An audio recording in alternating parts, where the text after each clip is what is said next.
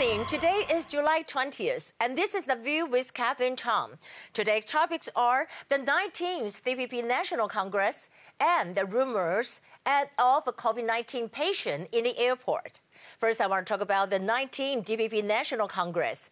The ruling party, Democratic Progressive Party, held the 19th National Congress yesterday. President Tsai Ing-wen, as the party chairperson, delivered an important speech. I think President Tsai's speech was not only expressing her firm position to China, but also a slap in the face to KMT. There are several points. A, President Tsai highlighted four major missions for the party. They are constitutional reform, cultivate young talent, defend Taiwan, our democratic values amid global uncertainties, and win the Kaohsiung mayoral by-election. Let's look into the third point defend Taiwan democracy and also kind of amid global uncertainties. And this is referring to China. President Tsai said that liberal democracy and human rights is the most important value in Taiwan. DPP is the ruling party which has the responsibility to defend the Taiwan value. We are not going to bow to authority and kneel to intimidation. I think this is a strong declaration that places pressures on China. Also, I want to mention that the CCP Chinese Communist Party not only suppressed Hong Kong, but also requests the Taiwanese officials in Hong Kong to sign an endorsement of One China principle. Of course, the Taiwanese official in Hong Kong did not sign. They returned to Taiwan after the work visas expired. And today, the Mainland Affairs Council counterback by saying that they will not extend Hong Kong diplomats' work visa too. Therefore, I think that what President Tsai said yesterday, not going to bow, is making a clear position to China. B. President Tsai's proposed constitutional reform is totally a slap on KMT's face because KMT is afraid of constitutional amendments. Remember last Friday, KMT occupied the legislative yuan and said that they want to abolish the control yuan. If you want to abolish the control yuan, you have to amend the constitution, which is what KMT is afraid of. And what is KMT afraid of constitutional amendments? Because KMT is worried that the ruling party DPP will modify the territory and even the national anthem in the constitution, and that will be the same as declaration like a declaring a Taiwan independence. And C, I want to talk about our former president Chen Shui-bian. He also attended the vote yesterday. Well, he was sentenced to 20 years in prison for corruption in 2008 after seven years in jail. He was granted medical parole starting from January 5th, 2015.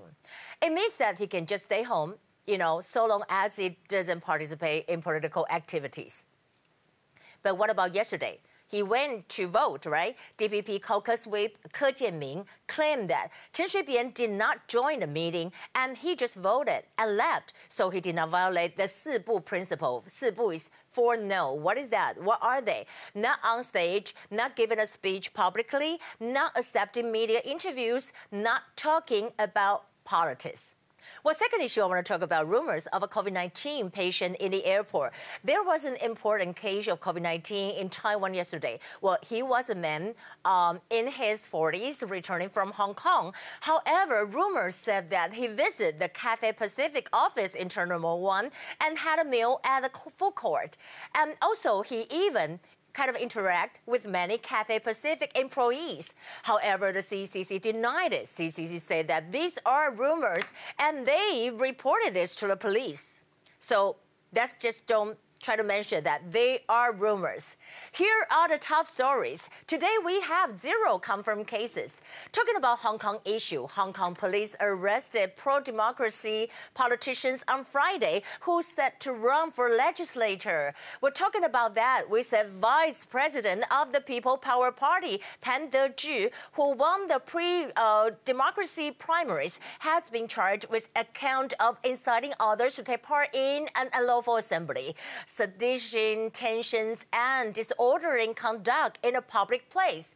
And the charge for unlawful assembly comes from a January protest where Tim shouted, Liberate Hong Kong, revolution for our times. However, you know, this slogan at that time was not illegal in January. And the police are kind of a rhetoric actively uh, charging Tim based on the new laws. I mean, the new national security law. And this is ridiculous because thousands of people chanted the same slogan in the parade.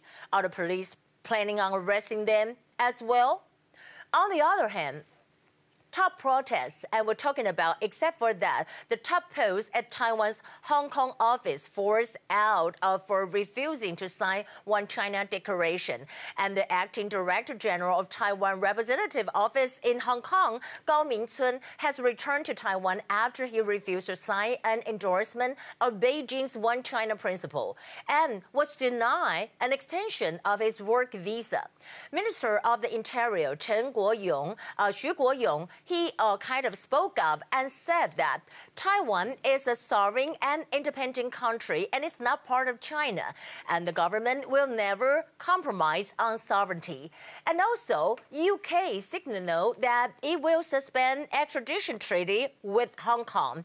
UK Foreign Secretary, we're talking about Dominic Raab, told a British media Sky News on Saturday, and he said that one of the things that we review is our extradition agreements, and I will be updating the House on the conclusions of that review on Monday as the China-U.S. relations continue fraying amid escalating tensions on a series of topics. U.S. Defense Secretary Mark Esper said that China has the ambition to display U.S. According to an official statement, he said that China put the party first, and we have very different ambitions and value sets. And if we don't wake up to the long-term challenge and the possible threat that China presents to us, we may find ourselves living in a world different from what we want to live in.